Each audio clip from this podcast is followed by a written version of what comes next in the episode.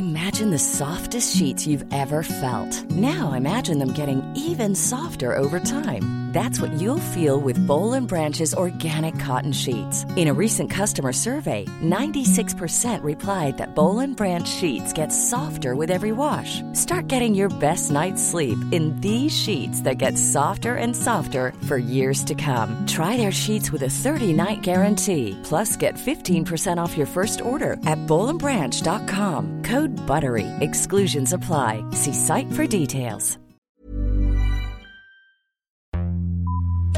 Vox Polony.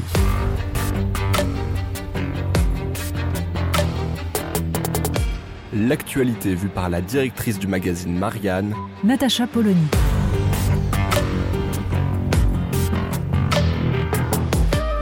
Vox Polony. Les mois qui agitent le monde des médias depuis la prise en main du journal du dimanche par Vincent Bolloré effleurent-ils seulement les citoyens? Rien n'est moins sûr. Et l'ensemble de la profession devrait s'en inquiéter davantage, sans doute, que de l'orientation future de l'hebdomadaire dominical. Non pas que l'arrivée à la tête du JDD de Geoffroy Lejeune, ancien directeur de la rédaction de Valeurs Actuelles, soit anodine. Encore faut-il analyser avec un minimum d'honnêteté intellectuelle les problèmes réels qu'elle pose. Résumons. Vincent Bolloré, prenant possession des restes de l'Empire Lagardère, y applique cette brutalité qu'on avait vue à l'œuvre envers iTélé, devenue CNews. Visiblement, le milliardaire considère qu'il n'a pas plus d'égard à montrer aux journalistes qu'à une quelconque autre profession, ce à quoi ces derniers ne sont pas habitués. Vincent Bolloré a acheté un média et il entend en faire ce qu'il veut. Privilège de l'argent, qui nie l'histoire de l'entreprise qu'il achète et le rôle des gens qui se sont employés à la faire vivre. Ce que le capitalisme fait, souvent dans l'indifférence des journalistes, à des entreprises de toute nature, suscite des levées de boucliers de la part de ces mêmes journalistes quand ils en sont les victimes. Bien évidemment, un journal n'est pas une entreprise comme les autres. Il y est question d'idées, de convictions, et s'y exprime normalement ce qui relève d'une éthique professionnelle.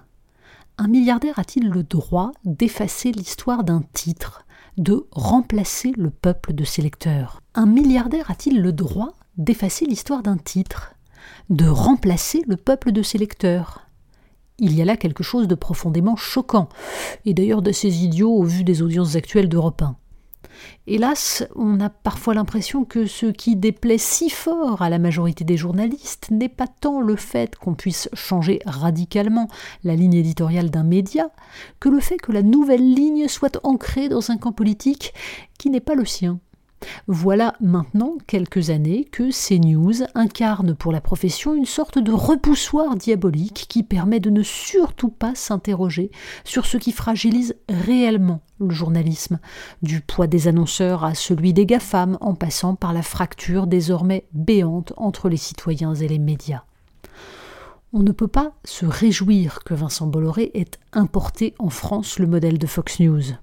Et le succès de débats télévisés dans lesquels chacun peut exprimer de façon simpliste des opinions déconnectées de toute maîtrise des sujets devrait inquiéter quiconque se prétend démocrate.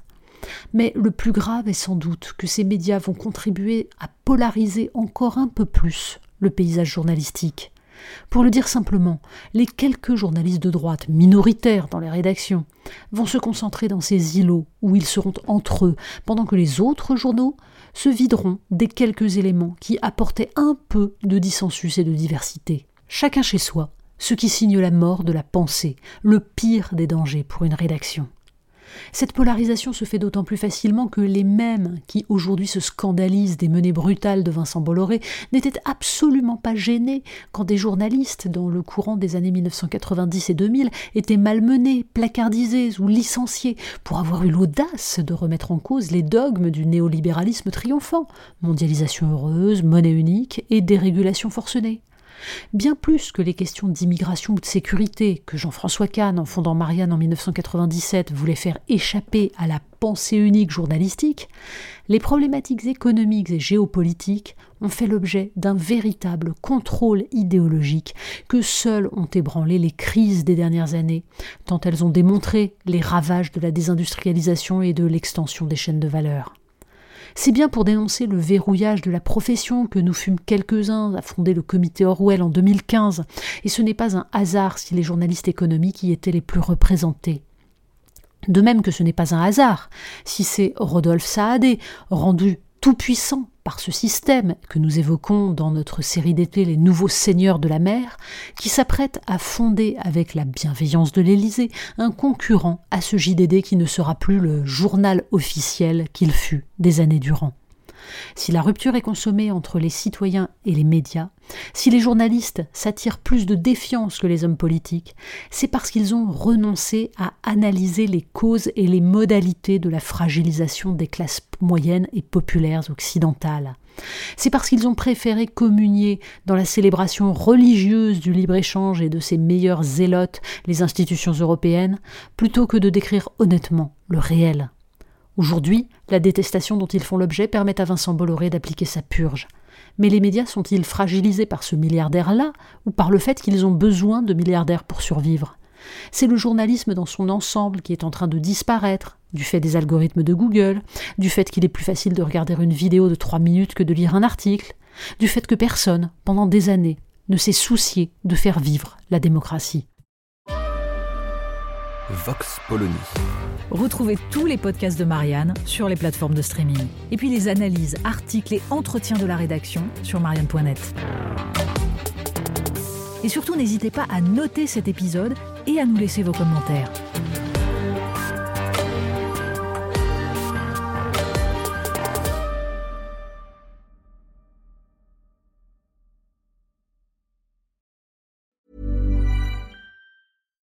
Support comes from ServiceNow, the AI platform for business transformation. You've heard the hype around AI. The truth is, AI is only as powerful as the platform it's built into. ServiceNow is the platform that puts AI to work for people across your business, removing friction and frustration for your employees, supercharging productivity for your developers, providing intelligent tools for your service agents to make customers happier all built into a single platform you can use right now. That's why the world works with ServiceNow. Visit servicenow.com/slash AI for people to learn more.